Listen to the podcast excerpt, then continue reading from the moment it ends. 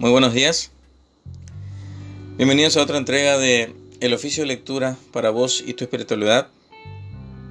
En el día de hoy, San Lorenzo, diácono y mártir, el día de su fiesta. Vamos a leer el oficio de hoy, resaltando la doctrina y las reseñas que caracterizaron a este santo, a este mártir. Aclarando una vez más que Hoy va a ser un oficio muy particular, ya que vamos a concentrarnos en este santo de la Iglesia Católica. Pero no está de más decir que todos aquellos que no practiquen nuestra religión católica, que no sean religiosos, pueden, si quieren, escuchar las vivencias lo que conllevó a este santo a entregar su vida por Dios, para que le sirva como alimento, como alimento espiritual, como empuje, como ejemplo. No queremos dejarlo de lado. Este testimonio le puede servir a todos ustedes.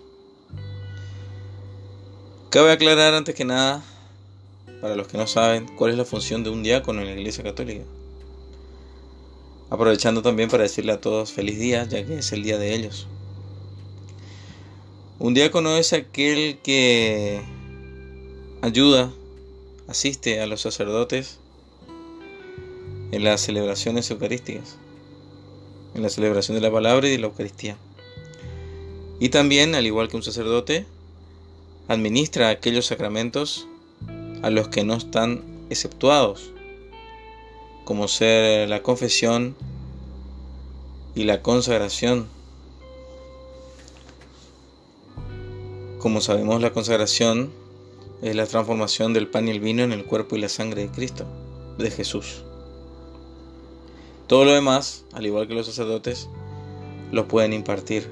Casamientos, bautismos, unción de los enfermos, matrimonio. Dicho todo esto, entonces vamos a recordar a este buen santo de la iglesia, mártir de la iglesia,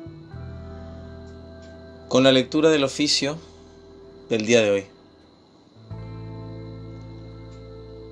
De los sermones de San Agustín, obispo, sermón 304, capítulo 1 al 4, páginas 1395 al 1397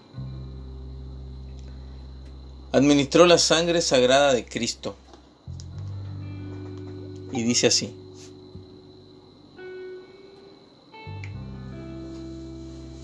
La Iglesia de Roma nos invita hoy a celebrar el triunfo de San Lorenzo, que superó las amenazas y seducciones del mundo, venciendo así la persecución diabólica. Él, como ya se os ha explicado más de una vez, era diácono de aquella iglesia. En ella administró la sangre sagrada de Cristo. En ella también derramó su propia sangre por el nombre de Cristo. El apóstol San Juan expuso claramente el significado de la cena del Señor con aquellas palabras que decía, como Cristo dio su vida por nosotros, también nosotros debemos dar nuestra vida por los hermanos. Así lo entendió San Lorenzo. Así lo entendió y así lo practicó. Lo mismo que había tomado de la mesa del Señor. Eso mismo preparó. Amó a Cristo durante su vida, lo imitó en su muerte. También nosotros, hermanos, si amamos de verdad a Cristo, debemos imitarlo. La mejor prueba que podemos dar de nuestro amor es imitar su ejemplo, porque Cristo padeció por nosotros, dejándonos un ejemplo para que sigamos sus huellas. Según estas palabras de San Pedro, parece como si Cristo solo hubiera padecido por los que siguen sus huellas, y que la pasión de Cristo solo aprovechaba a los que siguen sus huellas. Lo han imitado los santos mártires hasta el derramamiento de su sangre, hasta la semejanza con su pasión. Lo han imitado los mártires, pero no solo ellos. El puente no se ha derrumbado después de haber pasado ellos.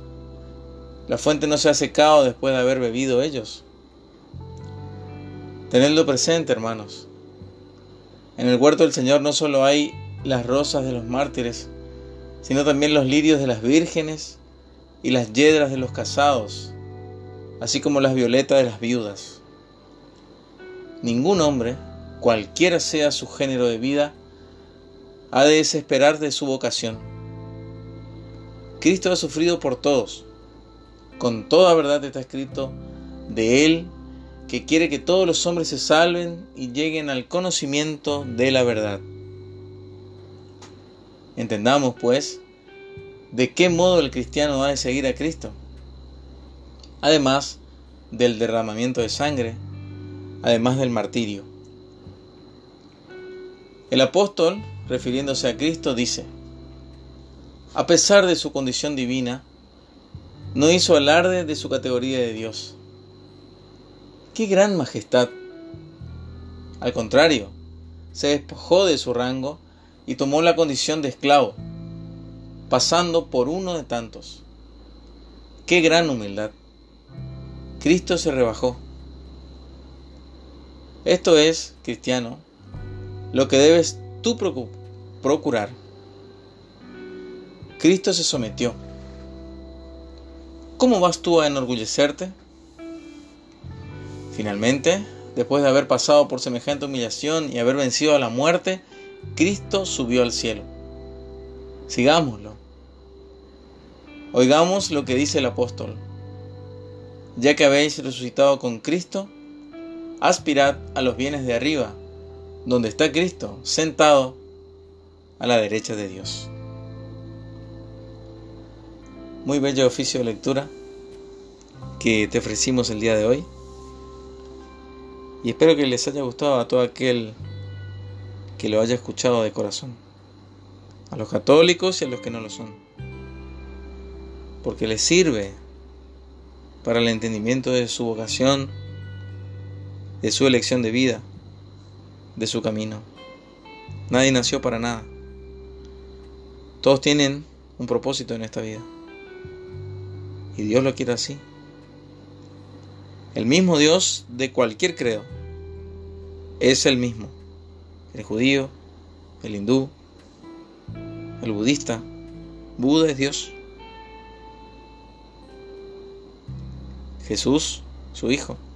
Mahoma, su hijo. Todo para que se cumpla la voluntad divina del por qué estamos en esta vida. Así que, queridos todos, espero que les haya gustado. Y les recomiendo a todos los que escuchan este podcast que lo que lo agreguen a su lista de favoritos porque no se van a arrepentir. Les va a gustar. Les garantizo.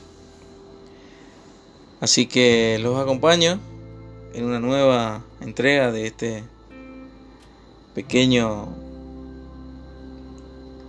pequeño lugarcito para la espiritualidad de cada uno de ustedes. El oficio de lectura para vos y tu espiritualidad. Muchas gracias y hasta la próxima entrega. Chao.